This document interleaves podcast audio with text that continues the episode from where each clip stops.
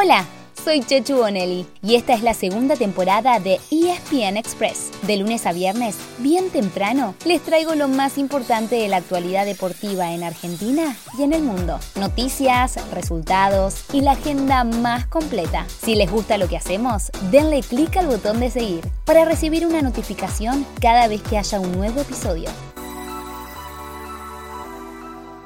¿En serio que hoy es jueves? Sí, mamá, hoy es jueves. Porque con todo el fútbol que hubo ayer, me desperté con esa sensación de que tal vez hoy era lunes. Hubo partidos de Copa en Alemania y en Italia, de Liga en Francia, España y en Inglaterra. Jugaron Racing, River y Boca. En fin, fue un miércoles que se disfrazó de domingo. Pero claro, eso trae una buena noticia. Aunque parezca que la semana recién empieza, está a punto de terminar. Así que pónganse cómodos que les voy a contar todo lo que dejó esta super jornada. Di María, por afuera, centro de María, bueno para Marquinhos. ¡Gol! Del París Saint-Germain Anotale una asistencia más a Di María. El cabezazo de Marquinhos para el 3 a 0.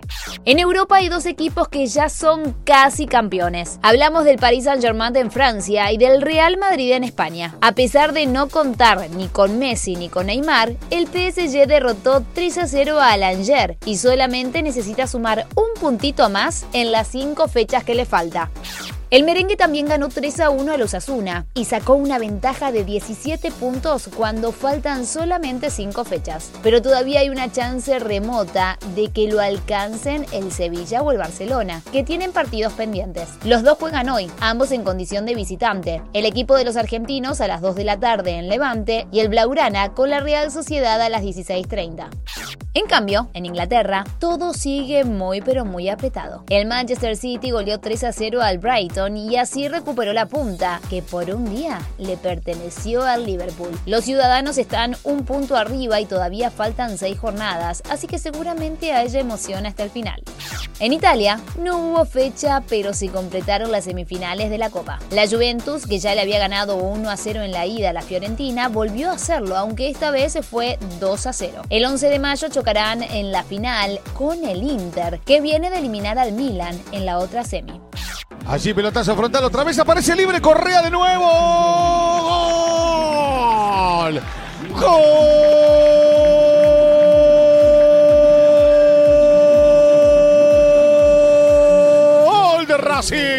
Gol de la Academia. Otra vez aprovecha Javier Correa la ingenuidad para marcar de patronato. Gana Racing 3 a 1. En nuestro fútbol hubo mucha acción por la fecha 11 de la Copa de la Liga. Racing sigue firme en la punta del grupo A. La cae y la cae. Ya que venció 3 a 2 a Patronato en Paraná. La Gagoneta sigue imparable y ya lleva 10 victorias seguidas, un nuevo récord para el club en la era profesional. River, que puso un equipo alternativo, se mantuvo como escolta de la academia, pero ahora a 5 puntos y junto a Newell's, ya que cayó con Talleres en Córdoba 1 a 0. El Millo tuvo una mala noticia antes del partido. Juanfer Quintero tiene un desgarro y estará afuera unas 3 semanas. En cuanto a Boca, igualó en la bombonera con Godoy Cruz y quedó cuarto en el grupo B, detrás de Estudiantes, Aldo Civi y Tigre. Hoy termina la fecha con Sarmiento Defensa a las 4 de la tarde y Atlético Tucumán Argentino Juniors a las 6 y media de la tarde. Y sin descanso el viernes reseteamos y volvemos a empezar, pero ya con la fecha número 12.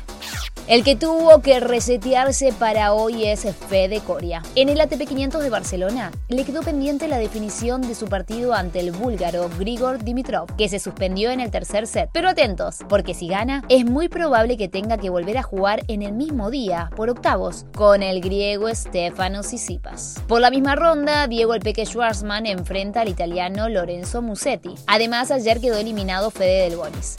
Vamos con dos cortitas más del tenis. Novak Djokovic ganó con lo justo en Belgrado y se notó mucho su falta de competencia, ya que este año jugó solamente 5 partidos. De no creer, ¿no? Y les vamos anticipando que va a haber mucho ruido con la decisión de Wimbledon de no dejar competir a los tenistas rusos y bielorrusos como castigo por la invasión de Ucrania. La ATP ya dijo que no comparte la prohibición y le ofreció su apoyo a los tenistas para que participen en el resto de los torneos del circuito siempre que lo hagan sin banderas ni símbolos que se puedan relacionar con sus países. Así llegamos al final de nuestro episodio de hoy. Soy Chechu Bonelli y de lunes a viernes, al comenzar el día, les cuento lo que pasó y lo que se viene en el mundo del deporte. Los espero en el próximo episodio con mucho más ESPN Express.